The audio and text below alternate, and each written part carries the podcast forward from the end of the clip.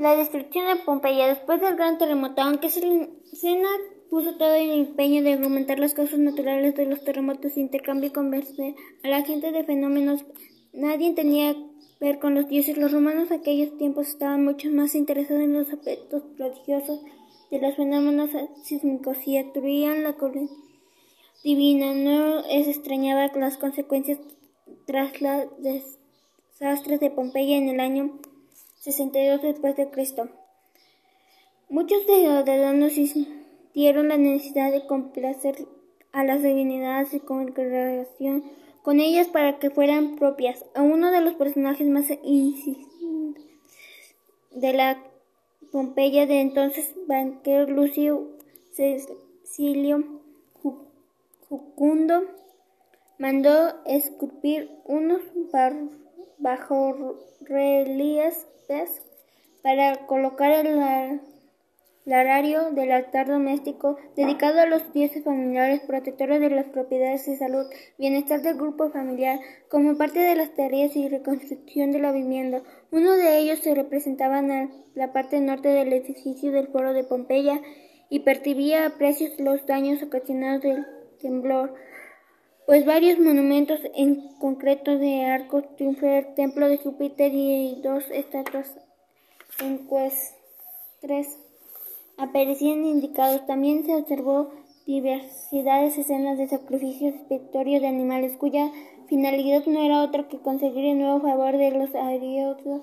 de los dioses. Es posible que Cecilio decidiera encargar los relieves y colocarlos ahí para agradecer a sus dioses protectores de hecho de haber sobrevivido al terrible terremoto del sismo y que actitud de banquerio ejemplificara un sentimiento compartimiento por muchos de los pompeyanos. De entonces destruir los Pompeyos de Júpiter, la ciudad, los públicos de los dioses protectores e incluso decidía elegir un santuario del foro de la ciudad cuyas obras todavía no habían finalizado cuando la ciudad cuya presa furia del volcán en la serie jornada más tenebrosa de su historia con frecuente suelo decidirlas tras las excavaciones arqueológicas iniciadas por indicado Carlos VII del Sansón, rey de Nápoles, Carlos III de la España a partir de 1748 en la ciudad emigró colegiada en el tiempo resguardaron una especie capa de cenizas y piedras volcánicas, ofreciendo una capacidad en de como era hace más de dos mil años. Sin embargo, en la realidad es como salió a la luz aquí los primeros trabajos fue una cantidad más no solo por la violenta erupción del volcán, sino también por una grave terremoto en 62 después de Cristo, cuya destrucción era claramente visible 17 años después, aunque no se reconoce como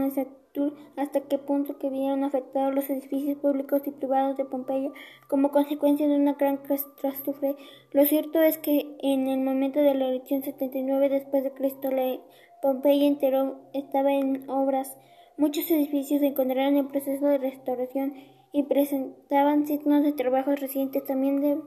sabemos que estaban construyendo edificios nuevos en la ciudad, como él mencionaba en santuarios públicos y grandiosos complejos de